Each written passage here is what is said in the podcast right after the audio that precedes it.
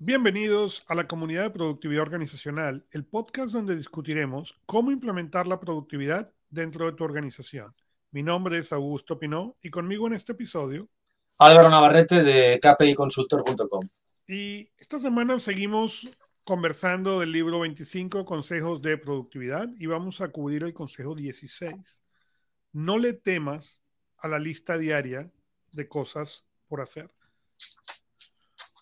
Este tema surgió en, en un momento de lo que llaman en inglés overwhelm, cuando tienes tantas cosas que hacer que no sabes ni por dónde empezar. Y contrario a lo que la gente comúnmente hace, a medida que todo el mundo tiene eso, es un ciclo, ¿no? Tienes esos momentos en los cuales tienes suficiente tiempo para hacer las cosas y tiene esos momentos en los cuales cada movimiento que haces realmente debe ser un, movimiento preciso. Abraham Lincoln, el, presidente americano, decía que uno debía medir dos veces y cortar una vez. Y a medida que esa presión sube, ese número de volumen de cosas suben, ese medir dos veces es realmente importante. No porque no puedas medir y cortar, sino porque no tienes el tiempo para cortar para el corte equivocado. No tienes el tiempo para hacer esas cosas. Y ahí es donde esta lista de cosas diarias, de manera temporal, viene a ser realmente importante.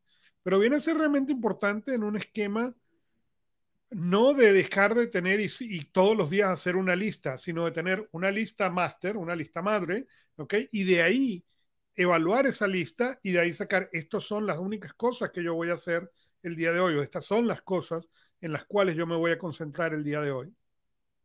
Y una vez que tú logras eso, especialmente en esos momentos, lo que eso te permite es definir cuáles son las prioridades del día. Y lo que eso te permite nuevamente es medir dos veces y cortar una vez. Ahora, no es lo que tendemos a ver. Lo que tendemos a ver es otra cosa, es estoy sumamente ocupado y entonces ando en modo de pánico viendo a ver cómo salir de ahí, en vez de, buscar una manera sistemática y planeada.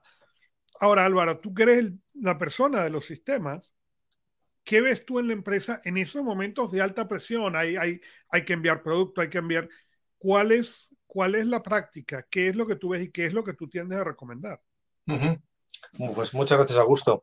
Eh, vamos, bueno, digamos, si, hablamos con gente de pymes, yo lo que intento, bueno, yo me he hecho un resumen de, de tres cosas que a mí personalmente me van muy bien y que son consecuencia pues, de, gente que es más inteligente que yo y he ido copiando sus sistemas y de la propia práctica que hemos ido aprendiendo con, el tiempo, ¿no?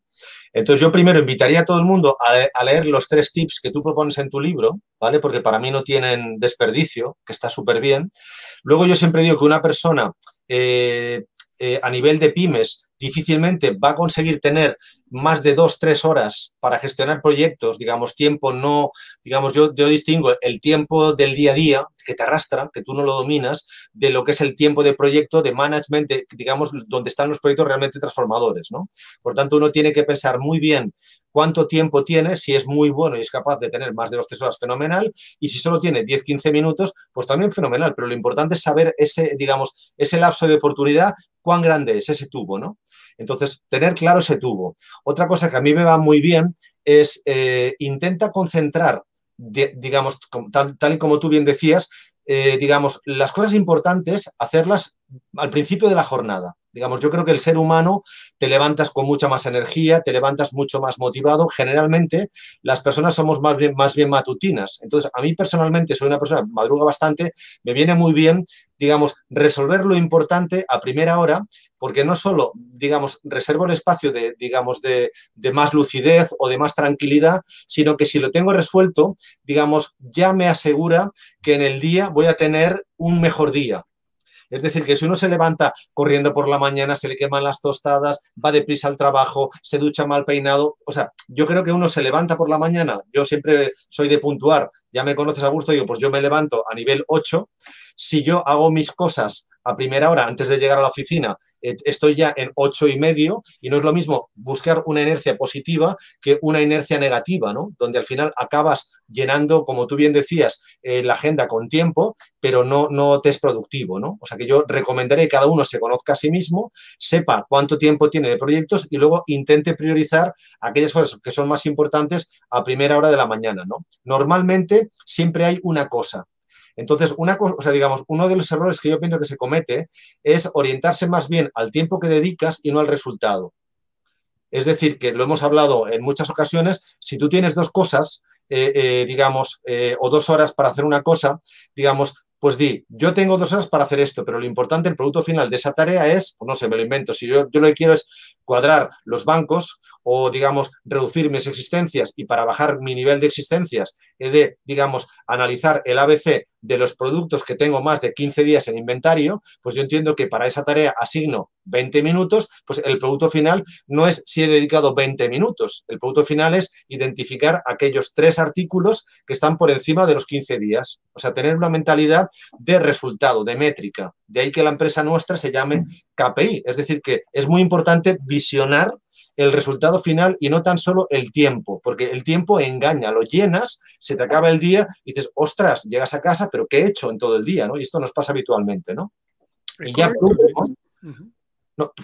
yo digo, una cosa que a mí me ha ido muy bien y te quería yo devolver la pregunta, es que, digamos, yo, una de las cosas que voy aprendiendo, digamos, los tres, cuatro últimos años, intento ser más digital esto que llaman Lean, ¿no? que está de moda ahora. Entonces, por ejemplo, recuerdo que en un libro, en, esto de la semana laboral de cuatro horas, que lo he leído como tres o cuatro veces, Tim Ferris Timoteo, que yo le llamo en castellano, dice que una de las, uno de los trucos que él utiliza es, eh, digamos, no tener el 100% de la información para tomar decisiones. ¿De acuerdo? Entonces, él recomienda tener el 40%, claro, si eres muy bueno, eh, aquí entraríamos en, la parte de la, intuición y te devolvería yo la pregunta, puedes tomar decisiones con un 40% de los datos. Y si no es tan bueno, pues puedes ir subiendo a un máximo del 70%. Entonces, claro, hay gente que espera tener el 100% de la información, hay gente que se precipita, obviamente, teniendo menos del 40% y luego pasa lo que tú comentabas antes, que la marcha atrás es improductiva y hay gente que, digamos, vamos aprendiendo. Yo, en ese sentido, tengo que decirte que, eh, digamos, he mejorado muchísimo mi capacidad de tomar decisiones, digamos, con mucha menos información que hace unos años, ¿no? Y entonces vas cogiendo una práctica, digamos, y entonces eres mucho más rápido y mucho más efectivo. Entonces, si tú pones en marcha esas cuatro palancas, o sea, la que tú decías, identifica una, un solo tema y no te distraigas. Eh, ten claro, digamos, cuánto tiempo diario puedes trabajar en proyectos. Identifica si por la mañana o por la tarde para que tengas paz.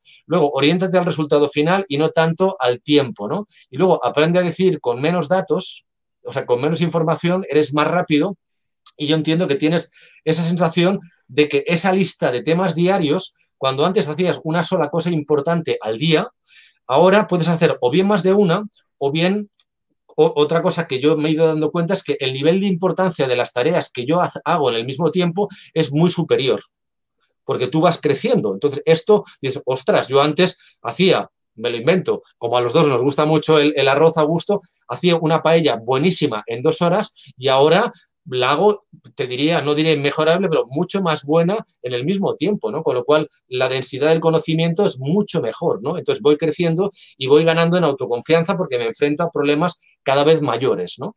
Entonces, y esa es la parte de la especialización, ¿no? Y es muy interesante, tú mencionas la paella, porque eh, yo cocino, creo que cinco platos. ¿Ok? Uno de ellos es paella. Y la razón de eso no es porque no me gusten más platos, es porque lo que yo he aprendido es exactamente eso. Yo puedo cocinar cinco platos, ¿ok? Que en general cubren la mayoría de las necesidades de la gente que voy a traer a la casa, ¿ok? Y al no concentrarme en qué voy a inventar otra vez, lo que, lo que he logrado hacer es mejorar cada vez más esos cinco platos. Y como eso, una cantidad de cosas. La realidad es tendemos a pensar lo que yo llamo de, con el ejemplo de la comida y con muchas cosas, pero con el ejemplo de la comida, eh, déjame buscar una receta nueva. No, no, no, nadie quiere la receta nueva. ¿okay? Busca cinco recetas que, que entonces son realmente fantásticas y eso es suficiente. Pero lo mismo aplica al trabajo, lo mismo aplica a la productividad, lo mismo aplica una cantidad de cosas. No es vamos a buscar, sino vamos a buscar cómo podemos realmente ser maestros en ciertas habilidades para poder pasar a la siguiente. Y las que no eres maestro o no tienes interesado, tienes que buscar cómo, cómo delegarlas, cómo, cómo buscar una persona que las pueda hacer o mejor que tú, o aunque no sea mejor que tú, más barato, y tú concentrarte en esas en las cuales eres realmente bueno. Totalmente de acuerdo. Además, aquí tocas un tema muy importante. Yo esta mañana estaba con un cliente y, me decía, dice, ostras, es que tenía que, digamos, estábamos discutiendo de digamos, ¿qué cosas harías tú para contratar a una persona? Entonces, claro, digo, si, si, el CEO, el owner, se dedica a las cosas importantes, porque la lista de tareas es importante, deberías tener personas y saber delegar. Entonces, me, decía, es que, claro, la, gente que tú, yo, yo, le he propuesto tres candidatos para cubrir una vacante y dice, es que la gente que tú me propones, Navarrete, son muy caros. Digo, pues espérate a saber lo caro que es realmente una persona mala o mediocre. Porque digo, tú, o sea, uno bueno hablo de personas, no te hablo de, gente de, de 80 mil dólares al año, ¿eh? hablo de personas de 25, de 30 mil euros al año, ¿no? Digo, pero una persona que debe tener un sueldo razonable. Digo, espérate a tener gente mala, porque no solo te vas a volver loco porque cuatro veces vas a te va a tomar cuatro veces más de tiempo, ¿no? Entonces, yo, creo que haya sacado un tema muy interesante que daría para otro podcast, que es el aprender a delegar y luego es tener la capacidad de, de, enseñar a gente que tiene recorrido de talento, ¿no? Porque si no, al final tú quedas siempre atascado. O sea, digamos, si lo importante de las personas es crecer como persona y tener más libertad, si tú no haces, eh, digamos, no ganas en tiempo personal cada día, ¿qué sentido tiene hacer listas? ¿no? Entonces yo entiendo que por una parte hemos de ser más productivo haciendo, digamos, resolviendo problemas más complejos antes y por otra parte ese tiempo que nos libera lo hemos de dedicar a enseñar a nuestra gente y eso hará que la empresa tenga muchísimo más recorrido, ¿no? Entonces, menos listas y más, más digamos, con más calidad, ¿no? Con más productiva, con más injundia, ¿no? Así es, así es. Y, yo no quería acabar porque digo, por ejemplo, me encantó la, parte final de tu, de tu, de tu apartado. Aquí, si me permites leerlo, eh, aquí está.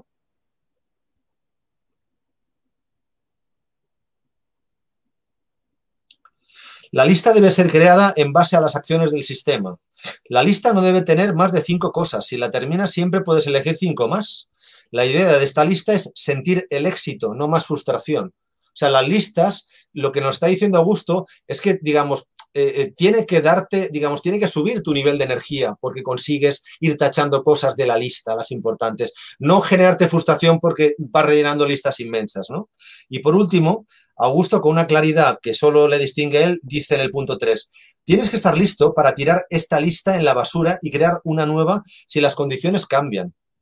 Esta es la regla más importante. Algunas personas empiezan con los cinco elementos y van agregando. La idea de este tipo de listas es evaluar lo que llega al sistema después de que la lista fue creada. Si lo que llegó es más importante, es momento de regresar al paso 1.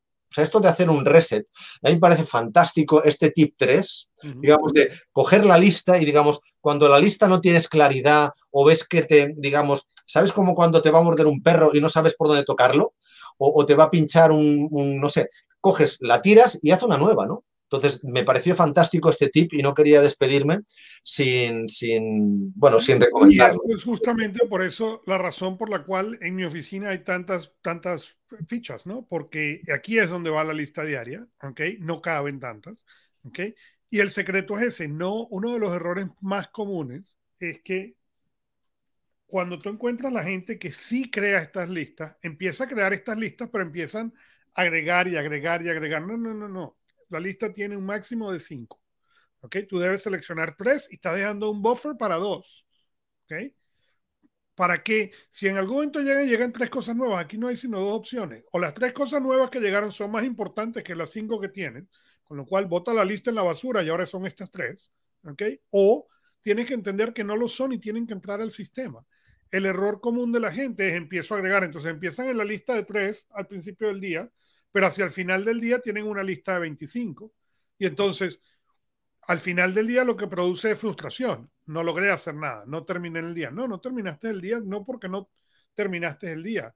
No terminaste el día porque no hubo esa planificación de productividad. No hubo una lista que fuera, créame, a nuestros oyentes que cuando tú tienes una lista de tres y la tacha completa y tienes que volver al sistema a buscar tres más, ¿ok? Eso da una sensación de éxito que no tiene precio. Correcto, sí, sí. Sí que te iba a decir, Augusto, que por cierto no me has contestado a la pregunta porque nos hemos ido como siempre por las ramas. O sea, este tip de intentar tomar decisiones con menos información, digo, uno, eh, ¿hasta qué punto lo ves arriesgado? Porque claro, si sale bien no pasa nada, pero si sale mal es muy arriesgado, ¿no? Es como jugar ahora a comprar bitcoins, ¿no? ¿Y, en qué medida lo aplicas tú o conoces personas que lo apliquen? Me da igual en el terreno profesional que personal, que, cualquier ambiente, ámbito, ¿no? O sea, ¿qué, ¿qué, opinas tú de esto? Mira, el, el problema es que en la decisión no, nunca vas a obtener el 100% de la información porque la información cambia. ¿Ok? Y lo que es verdad hoy, ¿ok? En este momento, ¿ok? en 10 minutos puede no serlo. Entonces, esperar a tener el 100% de la información implica que nunca vas a tomar la decisión, número uno. Y número dos, es más fácil rectificar el camino ¿okay? y ajustar el, camino a medida que la información va cambiando que esperar tener esa información completa para hacerlo. Entonces, en mi caso, ¿cuál es el, el nivel de confort que tú tienes? ¿Ok? Es 50% de la información, es 40% de la información, es 70% de la información, ¿ok? Y, pero no es 100, ¿ok? Si tú estás esperando a 100 hay un problema, hay que empezar a ajustarlo para cada vez necesitar más información. Y la segunda parte es en la información que te falta, crítica o accesoria, ¿ok? ¿Por qué? Porque, por ejemplo, si vamos a pensar en, vamos a remodelar el baño, ¿ok? Crítico es conseguir el contratista que va a hacer el trabajo y cuánto cuesta. Eso es crítico. Ahora, ¿cuáles son las piezas del baño? ¿Cuál es el nuevo espejo? ¿Cuál es la lámpara? Esos son accesorios. Entonces, si tú dices, no, yo no puedo empezar el baño hasta que no tenga todas las piezas, nunca lo vas a hacer, porque el contratista te va a decir, yo puedo venir tal semana. ¿Ok? Quiere decir, ahora tienes un plan, ese es el deadline, tienes que ver cómo vas a arreglar el resto de los elementos. Pero si tú esperas a, a tener todos los elementos, nunca lo haces.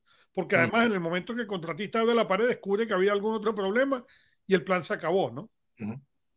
Entonces, tienes que poder identificar en ese 40 o 50% que sea información crítica y no información accesoria. La información accesoria es completamente innecesaria y puede ir variando y ajustándose a medida que vamos moviéndonos hacia adelante. Ok, ok, gracias. Pues listo, entendí. Y con esto, síguenos en LinkedIn o donde más te guste escuchar podcast y déjanos un review. Déjanos saber tus preguntas, inquietudes y más a marketing KPI consultor.